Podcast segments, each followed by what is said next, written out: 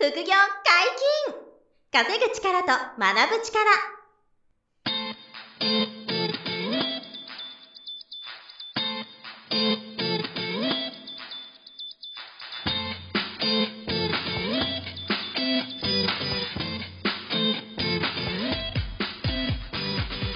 この番組は稼げるようになりたいを叶える副業アカデミーの提供でお送りいたします。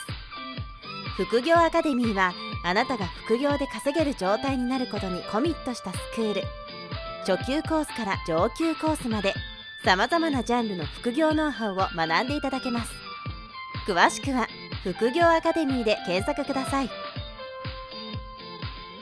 こんにちは、小林正宏です。こんにちは、山本博史です。本日も山下圭さんにゲストで来ていただきました。よろしくお願いします。はい、お願いします。はい、よろしくお願いします。今日はテーマはどんな感じでいきますか、あのー、やっぱ初心者向けの情報うん。をお聞きしたいんで、はい。まあ、株式投資と投資信託の差。うんあなるほど。投資信託と、まあ、何が違うのとか、そうです。そうですよね。あ、ああ、なこれるほど。初めてなかったもん定期預金っていうのも昔はあったと思うんですけど、うん 定期預金ね。利子がもう、今、もどうなんですか？今。マイナス金利なんじゃないですか。うんまあ、あの、ねほぼないってもないですよ。いや、もうほぼないと思うんですよね。うんそうです。昔はけど選択肢にあったじゃないですか。昔は高かったですからね、はい定期が。うん6%とかありましたからね。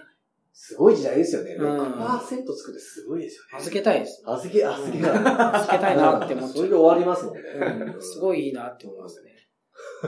で、まあ、他にもまあ預金うんとか、タンス預金とうか、ん、そうですね。いろいろありますけど。要するに今持ってる資産の、はい。その運用なのか保存なのかですよね。はい。保存、どういうふうに保存するのか、どういうふうに運用するのかはい。っていうことですよね。で、運用で一番初めうん。に選択肢に入るのが株式投資か、まあ、投資信託って結構選ぶ方いらっしゃると思うんですそうですね。まあ僕は、あの、投資をするっていうまず考えがあるんであれば、はいまあ投資信託も投資ですから、するんであれば、まず最初にやるのは、まあ勉強。で、これは、あの、いつも言ってるんですけど、はい要するに勉強せずに楽して儲けたいっうんていう考えであれば、まず株はやらなくていいです。株式投資はやらない方がい勉強しないと勝てないかい。ら。そうそうそう。そうねだから時間がもったいなくなる。時間とお金を無駄にしてしまう。あとはい精神ですね。無駄にしてしまう。精そう。精神も無駄に精神を無駄にするんですよ。これはもう無駄にしてしまう。楽したいんだったらそうそうそうそう。はいはいで結局、あの、まあ、ほぼいい結果にはならないですし。ね。それはもう分かりきったことです。うんで、まあ、あの、プロ任せの、まあ、プロ、な、何のプロかわからないですけど、投資っていうのは、あ投資信託っていうのは、投資のプロじゃないですか。わかんないですね。それはちょっと何のプロか。営業のプロかもしれないですけど。あーなるほどなまあそこはね、わからないですけどね。はいあ、の、まあ、結局、あの、投資信託も、あの、ここ数年分かってるとこ多いんですよね。はいはい。利益を出してる。それはもうアベノミクスのおかげ。日経平均が上がってるから単純に利益が出てるってことですそうね。。8000円から2万、まあ、ピークは2万4000ですからね。はい。3倍ですね。だから、この数年で、まあ、ピークトゥピークとは言わないですけど、最低限2倍に資産を増やしてない時点で、下手くそ。なるほど。ですね平均が2倍以上になってる。はいはい。日経平均がここの、えー2000、例えば10年から、もうそれぐらい変わってるわけですから、なんで、それをまず基本として考えてほしいですよ。それが基本なんです基か本なんですよ。塩漬けのプロとして。いや、ちょ、いや、聞き捨てならないってことないですけど。いや、惜しかったよ。2015年から塩漬けなんで確かにね。そうですね。そうするとうん、それ2010年から塩漬けしてたら今もだいぶ増えてう、る。2倍の塩漬けなんてもうすごいこう、なんかすごいのになってますから。うん、そうですね。だから、投資信託っていうのは、まあ、プロに任せてっていうので安心だと思いますね。はい。その、気持ちはね。はい。で、現実はわかりません。お結局一概に勝てるとは言い切れないんですよね。で、自分たちである程度選ばなきゃいけないんですよ。投資信託。どのものにするか。なんか投資信託見ると、なんかこれはリスクが高いです。ああ、いろいろ言ってくれますね。リスクが低いですうん。とかいうの入ってるじゃないですか。はい。それを選ぶっていう意味ですよね。そうですね。その能力もやっぱ必要ですよね。はいで、そっちはそっちで結局勉強する必要があるんですよ。勝つには。うんだから、まあ、勝った人っていうのは2種類ですね。勉強した人と運がいい人。この二つなんですねなるほど。で、運にかける、勉強しないってことは、運に自分の資産を寄せるわけじゃないですか。はい。だから僕は、あの、いつも言ってるんですけど、株式投資を勉強しないで始めたり、投資信託をもう楽だからって言って、言いくるめられて始めたりするんであれば、はい。その、そんなことをせずに、もう100万円だったら100万円分宝くじを買って、うんね、で、もう開けて数字を見て、10というか、まあ10%返ってきますから、その、末尾の番号で、そう下一桁で書いてくださそうそうそうそう。それ返って、連番でいけば10%返ってきますから、それでやった方が、あの、潔がいいんですよ。手っ取り早いんですよ。はい結局、株やって勉強しない人っていうのは、ずるずる辛い思いして、1年、2年辛い思いして資産が減っていくんですよ。はいはい。当然勉強しない前提ですけどね。はい。で、あれこれ頑張りはするんだろうけど、勉強と頑張りは別なんです運が良くないと勝てないとよ。。そう。で、結局、運で勝っちゃって、もう一回やっても多分勝てないんですよ。運だから。はい。で、再現性が非常に低いんですよ。うんで、再現性が低いことって何かっていうと、宝くじって再現性低いんですまあでそうですよねね。一回当たった人がもう一回当たよ。るかっていそうそうそうそう。だから10億円宝くじ当たった人は、10億円分運用しますかまた宝くじ買いますか？うんしないんですよね。でも株ってやる人多いんですよ。はい。結果なくなるんですおよ。ーだから宝くじ10億当たったらみんなやめるのに、はい。あの、10億円分は買わないでしょ。多分。ね。いや買わないです1億は買うかもしれないけそれど。バイプッシュやってたらすごい根性ですよね。うん。ね絶対やんないですよね。次は2個当たるとかね、わけわかんないことしたら、もうやばいですよね。株の場合ありますもんね。そう株はやるんですようんそういう人いますで、ね信託もそうです。うん要するに負けるまでやり続けるんですよ。再現性がないことをそもそも始めていて勉強してないっていうことはそういうことですね。運ですから。はい。で、1回目勝ってる人なんて世の中に山ほどいますよ。はい。だけども2回目も勝ってる人ってなるとまた減ってくるんですよ。うんで、3回目も勝つ人ってもっと減ってくるんですよ。で、20回連続勝ってる人も存在するんですよ。はい。でもその人をベースに物事を考えちゃダメでしょまあそっていう話ですね。。だから、世の中にはやっぱその、ね、あの、よく投資の本とかでね、200万を1億にしたとか、はい。そういう話ありますけど、あれは僕はいつも言ってますけど、宝くじ200万分買って1億当たったって書いてある本と一緒なんですよ。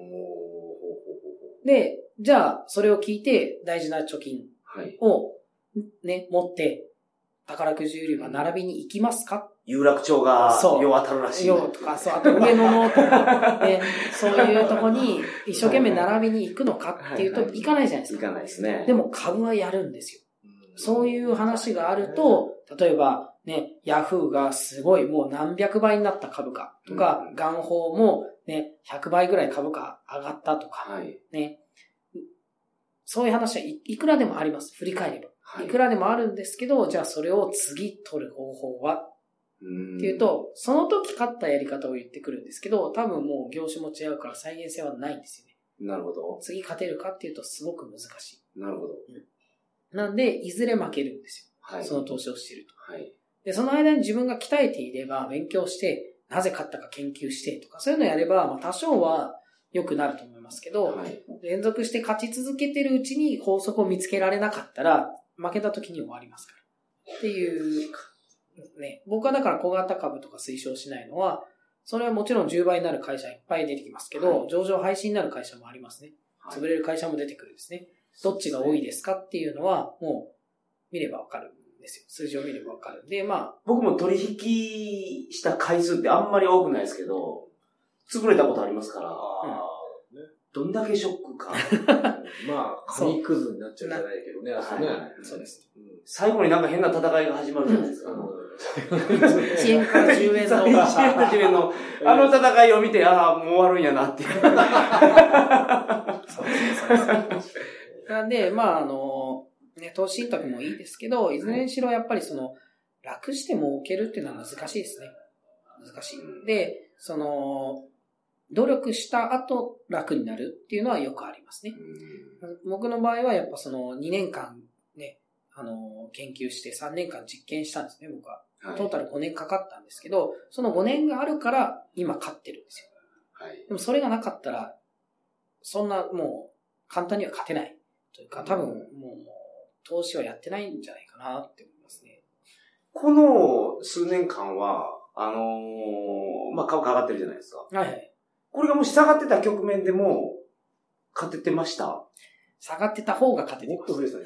ええー、あそうなんですか？ケイ君でも7割ぐらい売りじゃないですか。僕は売りが7割ですね、利益の下。落を取る空売りの方が、そうもう7割。このアベノミクスでも売りはやっぱ強いですえよ。いやアベノミクスのせいで、これぐらい取れた、これぐらい取れたなんすか？そうそうそうだから昔だと、あの、僕がね、最初やりたての頃だと、えっ、と、この下落は、20%、16%ぐらい落ちるはい。っていうのが、アベノミクスはことごとく8%で止まるんですよ。下げがだからもう半分の利益なんですよ。はいはいは昔と比べて。い。なるほど。ね。で、要するに、昔はその売ってたらもっとバーンって下がってたってことですね。そうです。だけど、必ず、僕は途中で気づいたんですね。はいは必ず8%で止まるというか、まあ、ほとんどが8%ぐらいで止まるっていうので、止まって、とりあえず買わなきゃいけない。はい。っていうのを入れて、まあやっぱ買いも、買いの利益も増えましたけど、売りと買いで言うと、まあ、あのーまあ6対4ぐらいかな。まあ売りの方が多いです。こんな状態では。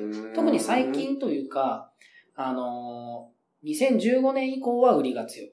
はい。で、2015年の前は買いでした。あそこは一番苦労したんですよ。2013年から15年の間は、売りがなかなか勝てない。あの時は多分、あの、6-4で買いが6でした。へじゃないと勝てない。で、2015年からは売りも勝てるようになってきて、まあ安定してきて、ああ、なるほど、こういう相場かっていう風になりました、すごいですね。山下さんだって、あの、教室では自分のトレードを全部出してるんでしょ？あのね、いつも考察して、こう、気になってる銘柄を話して、未来の話をするんですよ。はい。それでそれを生徒とか、まあ僕もそうですけど、はい聞きながら一緒に追っかけていくっていう感じですよね。そうですね。だから未来の話しかしないです。だからな、あの、過去っていうのはまあ勉強で多少はしますけど、うんはい基本的には未来を予想するのが僕らの、まあ、その、やっていることなんで、はいこの株がこれこれこういう理由で将来上がると思っていて、もしこうなったら上がる流れになりやすいから、こうなった時買いを入れようかなって思ってますみたいなるほど。今っていうことはほぼないです。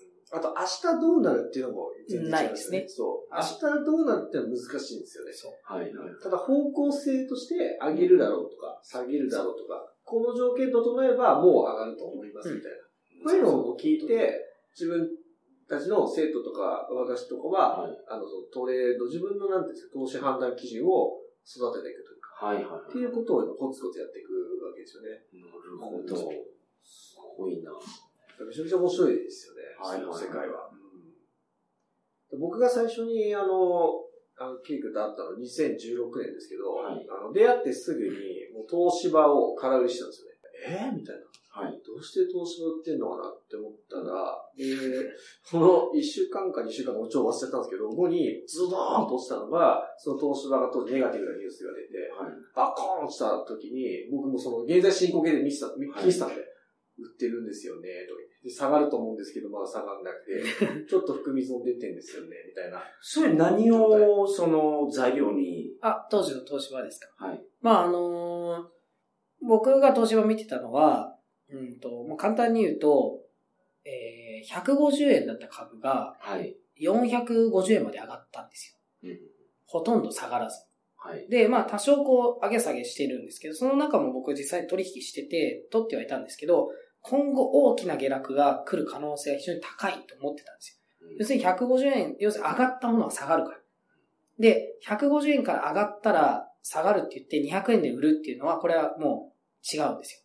うんで、えっ、と、なぜ450円かっていうのは、あの、絵がないと説明しづらいんですけど、まあ450円っていうのは非常に売りやすい水準だったんですよ。8%どころじゃないですよね、でも。そう。で、それは長い目の話です。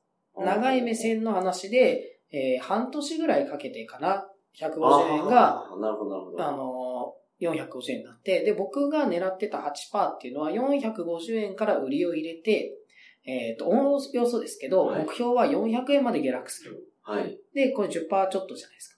で、勢い余ってその10%ぐらいが取れればいいかなっていう気持ちで売ってたんですよ。はそしたら470円まで上がったんですね。あ。はい。450円から売ってて、ね。で、その間含み損抱えて、あ、辛いなって言って、でも毎日売るんですよ。高いかはい。ら。上がってるから売る。うん。何便ですよね、それ。で、ちょっまあ、そうですね。えっ、と、難品なのかなうん、まあそうですね。で、難品の水準が大事ですね。僕は水準を意識してますから、なるほど。450円より上であれば、とりあえず売っとけば、うんうんあの、長い目では、長い目、まあ1ヶ月ぐらいの目で、の目線で見ると、勝ちやすい。はい。って思ってずっと売ってたんですよ。そしたらなんかたまたまい、なんか、決算書いじったみたいな、公決算はいそうそう、何年もいじってたみたいなことがあって株価が、あの、大暴落したんですね。そうですで僕は別に10%取れればいいと思ってたんですけど、それが、えー、何パーだったかな ?3、40%。金額で1300万ぐらいだったんですよ、利益が。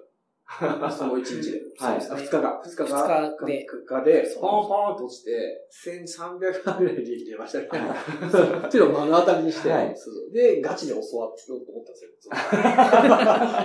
現金のあこれは教わらなきゃダメだみたいな。なるほど。ただ、ただ本来のいつも通りの、あの、トレードを、ケイ君が多分やってて、8%か10%取れたらいいなと思って、ピークでまあ、空売り入れてたら、うん結果、あの、それ以上に、まあ、あの。下げた。まあ、読み通りだったんだけど、それ以上にその、ファンダーも入っ、て、すげえ下がった、みたいな感じだったんですけど、そうですねうん。で、こういうことはまあ、稀にあります。で、その時も、あの、マサさんに言ったんですけど、これはもう一生に一度あるかないかの、暴落ですうんこれはよくあることではないんですよ。なるほど。だから、このことは次は多分ないですね。で、なんか僕がやっぱその10年ぐらいやってて、あの、何度かやっぱこういうことはあるんですよ。はい。でちょっと前だと、その東芝の後かな？だと、マクドナルドはい。っていう会社を、あのーまあ、最初は買いから入ったんですけど、3300円だったかな？ぐらいまで上がってきて、で、ある条件を満たしたから僕は売りを入れたんですよ。そしたらなんか社長解任とかなんかそういうニュースで、えー、10%ぐらい下がったのかな ?15% ぐらい株が下がったんですね。で、結局そのいつものトレードしてる中に、あの、ネガティブなニュースが、まあ、たまたま起きるっていうのは、はいあの、よくあるんですよ。うんで、多分マサさんはそういうの結構見てきてるんですよ。例えば、僕が、あの、まあ、うっかり決算持ち越した時もそうですけど、ある会社を、昭和電工ですねを買いを入れたんですけど、買いを入れたら、たまたま決算発表日だったんですよ。うんで、その時、うっかり買っちゃって、はい。あまりにもいい形だから買ってしまって、で、買いを入れたら高決算だったんですよ。で、翌日10%上がったとかっていうのは、まあ、うんと、どうなんだろうな。まあ、えっ、と、2、30回やってる中で、1、2回こうやって起きたりしてますね。いつものトレード。へだから年に1回ぐらいこういうことは起きたりしてますね。年に2、30回やってるトレードの中で1回ぐらいこういう流れに乗ることはあって、で、逆の流れは、ほとんど、まあ1回あありましたけどね。はい昭和シェルで食らいましたけど。ーでもそれぐらいかなっていう。もうそれも運が悪かったと思って、そう、切ればいい。うんですよやり続けなくていい。なるほど。まあちょっと今日、はい。あの実際のテーマとかなり違った話。話がね。そうそう。まあでまあもそのいろんなね、投資があるんですけど、うんいずれにしろ勉強していかないといけないんですよね。で、勉強っていうのを避けることはできないけど、まあ、蓄積されるものなので、はい。あの、まあ多少はやり続ける必要はありますけど、あの、慣れてしまえばそんなに難しい勉強を続けるわけではないんですね。うんもう自分がその専門家になってしまえば、まあ新しいものを吸収するのってそんなに難しくないじゃないですか。で、スポーツと違ってね、まああの、その、特別な運動神経はいらないですから、まあ基本ができていれば、ある程度はね、あの、成し遂げられる世界なんですよね。はい。本当に勉強したくない人は、ご自宅と。うん。このシンタそうのはね、さっきの話で学ばないと、あの、自分でこうね、選んだりするところでは、やっぱり、はい。あの、楽して、そう、勉強しない人は、うん、宝くじ。うん。宝くじ宝くじとか、年末ジャンボ行きましとか、うん。あの、本業を頑張っていくとか、はいうんだけのが、まあいいかもしれないですけどね。なるほど。うんやっぱ学ぶ姿勢ってのは絶対欲しいですよね。はい。うんありがとうございます。複数回にわたってゲストに来ていただいて、はい。僕の株に対する考えがかなり変わりました。わかりましたね。よかったです何のです。はい。それ自分なりのあれを、なんかルールを見つけようと思いますね。もうなんかいい先生もいらっしゃいますし。そうですあ、そうなんです。まあいえいえああ、そうです。そうですね。ただ、あの、ケイ君の本もぜひ読んでみてもらって、はいだいぶ、あの、違ってくると思います。そういうのでもやれば。本日もお疲れ様でした。はい、ありがとうございました。副業解禁、稼ぐ力と学ぶ力、そろそろお別れの時間です。お相手は小林正宏と、山下圭と、山本博史でした。それではまた来週。さよなら。さよなら。さよなら。